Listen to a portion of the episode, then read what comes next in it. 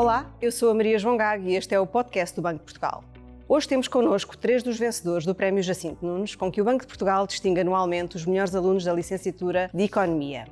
Os vencedores desta conversa são o William Bax, da Universidade de Aveiro, o Rui Gomes, do ISCTE, Instituto Universitário de Lisboa, e o Daniel Vela Mata, da Católica Lisbon School of Business and Economics.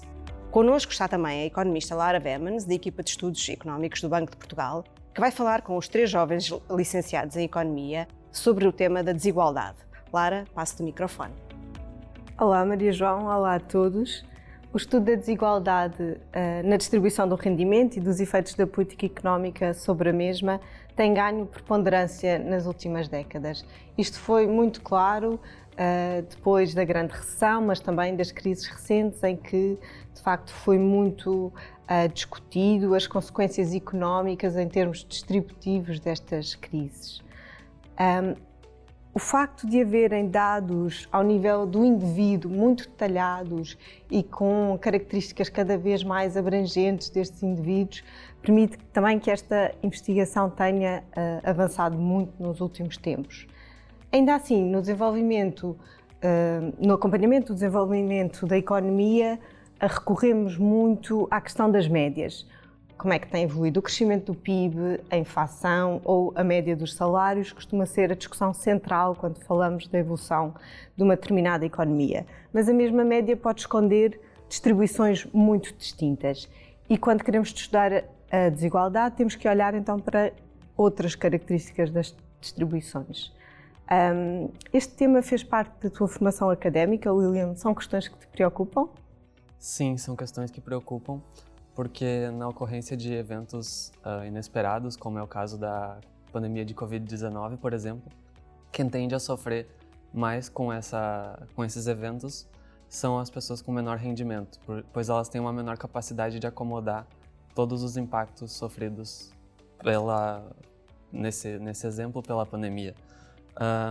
Além disso, eu pessoalmente vivi em dois países uh, que têm uma elevada desigualdade regional: o Brasil em relação à América do Sul e Portugal em relação aos demais países da União Europeia. Uh, e nesses países as desigualdades são visíveis. Como economista, eu acredito que se nós queremos reduzir as desigualdades, o primeiro passo é começar por compreender a origem delas, então estudar uh, a, a desigualdade, tanto a sua origem como também como medi-la. Uh, e na minha universidade, eu tive a oportunidade de concluir o curso na, de licenciatura na Universidade de Aveiro, e lá sim foi, foram tratadas questões relacionadas à desigualdade.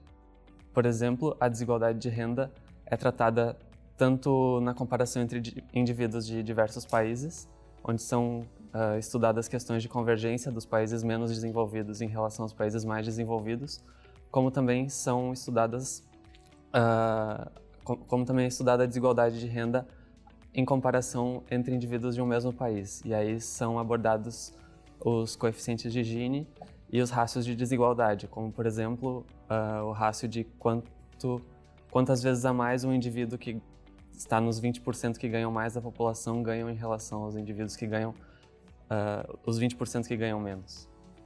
Obrigada, William. Há vários estudos que mostram que a desigualdade tem aumentado nas economias desenvolvidas. Em Portugal, a desigualdade de rendimentos reduziu-se no período de recuperação da, da crise financeira, mas os números mais recentes apontam para uma que pode ser o começo de uma inversão dessa tendência, embora ainda seja talvez cedo para, para dizê-lo. Rui, parece que as políticas públicas podem ter uh, um impacto considerável nas desigualdades e que políticas públicas é que gostarias de referir? Uh, sim, claramente que a intervenção do Estado já foi muitas vezes provado como sendo necessária para reduzir estas desigualdades e especialmente utilizar políticas públicas com impacto, que sejam uh, de grande dimensão e especialmente que sejam efetivas, uh, é das melhores formas de combater as desigualdades. Posso, por exemplo, falar de políticas de redistribuição dos rendimentos, quando são cobrados impostos e depois uh, distribuídos de forma seletiva consoante as necessidades, ou então até mesmo uh, a simples existência de leis, regras, como o caso da lei do trabalho, que permite que ninguém seja explorado ou pelo menos que tenham todos mais ou menos o mesmo tipo de condições. Por exemplo, o máximo número de horas que, que é possível ser feito, ou a idade mínima para começar a trabalhar, ou até mesmo mais recentemente que foi possível uh, ajudar na, em questões de vulnerabilidade destas pessoas a reduzir de 6 para 4 o número máximo de pessoas de contratos a prazo que é possível ser feito e, e, por isso mesmo acho que se pode dizer que Portugal tem um Estado social muito forte. E também outros exemplos acabam por passar pelo SNS, a existência do salário mínimo, a educação universal e gratuita, pelo menos até ao nível do, do secundário, e até mesmo a, a, segurança social. E foi visto que durante a pandemia a segurança social teve um impacto gigante e, e muitas famílias, milhões de portugueses, a única forma que tiveram de conseguir aguentar foi mesmo a segurança social e, e as, as, transferências que, que estas uh, fizeram. Porque, e, e, também pegando um bocado aquilo que o William disse sobre tentar descobrir as, uh, as origens das desigualdades, eu acredito que as origens sejam desde dos mais pequenos, desde que entrem na creche, no infantário, porque se duas pessoas, duas crianças, já entram em pé de, uh, diferentes, então quer dizer que daqui a 5 anos, daqui a 10, daqui a 15, as desigualdades não se vão dissipar. Claramente que as desigualdades, ao fim desses anos, só vão ser maiores e quando entrarem no mercado de trabalho ou quando quiserem aceder ao ensino superior, ainda vai ser pior. Por isso mesmo acho que se estas famílias, em contextos mais desfavorecidos, durante a pandemia, ainda tiveram mais prejudicadas porque não conseguiam aceder à educação ou porque não tinham acesso a computadores ou porque não tinham acesso à internet, é, é parte do Estado conseguir garantir que estas uh, crianças, que estas famílias tivessem acesso a isso e que, especialmente, conseguissem uh, não perder a educação nestes anos que, que a pandemia afetou essencialmente. Além disso, e também como foi bastante discutido uh, já o ano passado e, e, na altura da pandemia, e pelo menos na minha opinião também acho que transferências sociais é das, das melhores formas para ajudar nestes casos específicos, mas o ano passado também foi bastante discutido se as transferências sociais são assim tão úteis ou não, se são uma solução a curto prazo ou a longo prazo.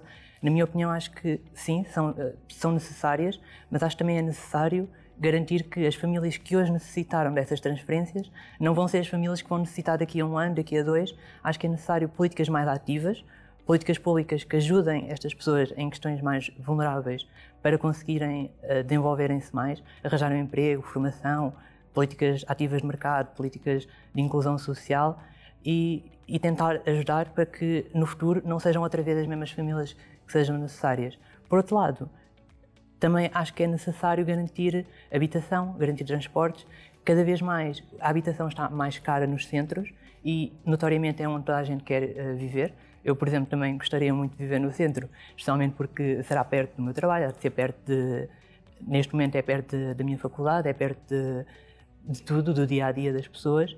Por isso, se for possível, uma política de transportes muito mais forte, que nos permita estar muito mais perto, mesmo vivendo na periferia, seria muito mais fácil para qualquer família conseguir uma habitação em boas condições e depois conseguir estar no centro rapidamente. E também muito como a Lara disse em relação a, a, a taxas, a médias, é, é, muito visto que a taxa de desemprego em Portugal está, está muito baixa, é uma verdade. No entanto, também é necessário perceber que muito, a grande parte desse emprego é muito mal pago, ou tem muito mais condições.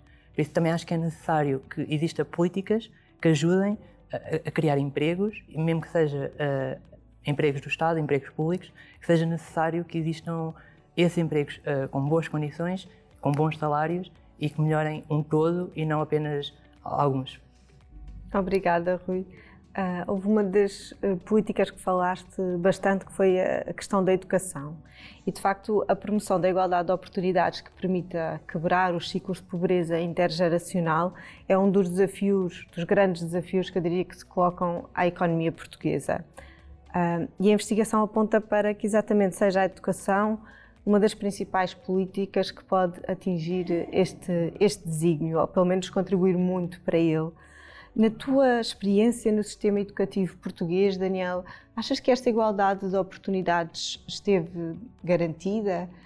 Uh, vês algumas sugestões, algumas alterações de política que pudessem ser importantes para melhorar a igualdade de oportunidades de estudantes que vêm de contextos socioeconómicos muito diferenciados? Eu, eh, eu acredito que existe uma, um papel fundamental para a educação na sociedade.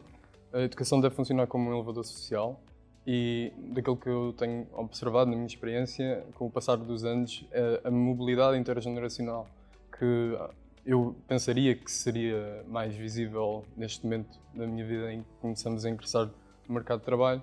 Eh, nota-se que uh, as circunstâncias de cada um ainda determinam o seu sucesso escolar e, consequentemente, ainda determinam também o seu sucesso na carreira e as, como vivem ao longo da sua vida.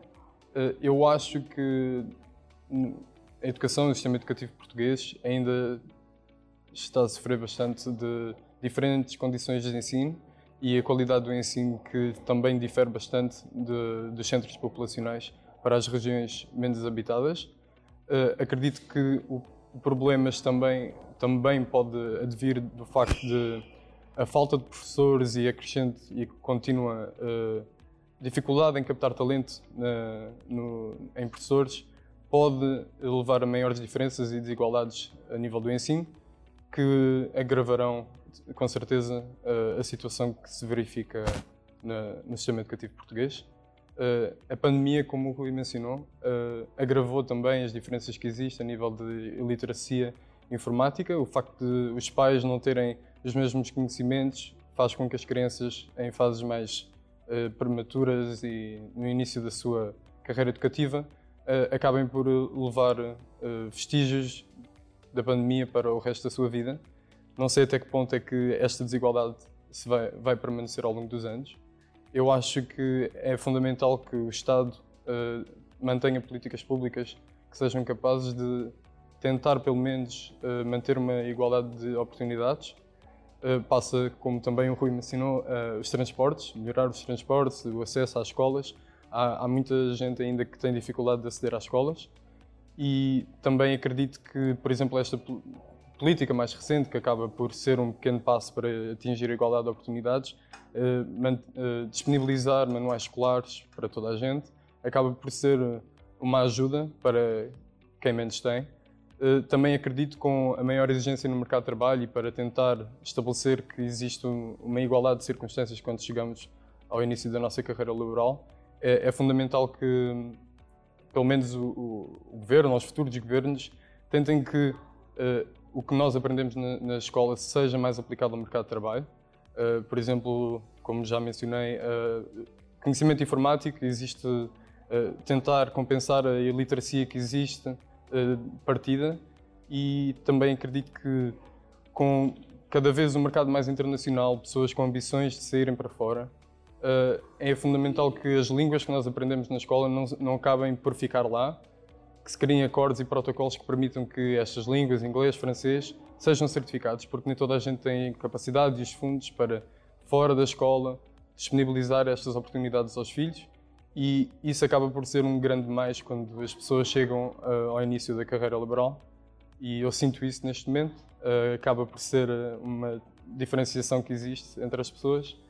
E Assim, acho que uh, de agora em diante, com este novo, esta nova era pós-pandemia, ainda com a guerra, mas pós-pandemia, que os governos e, em particular, o nosso, tentem olhar mais para dentro e melhorar o sistema educativo. Obrigada, Daniel. Muito obrigada aos quatro, ao William, ao Rui, ao Daniel e também à Lara. Uh, convido os nossos ouvintes a descobrirem esta e outras conversas dos vencedores do Prémio Jacinto Nunes no site do Banco Portugal, em bportugal.pt, e que nos acompanhem no Twitter, LinkedIn e Instagram.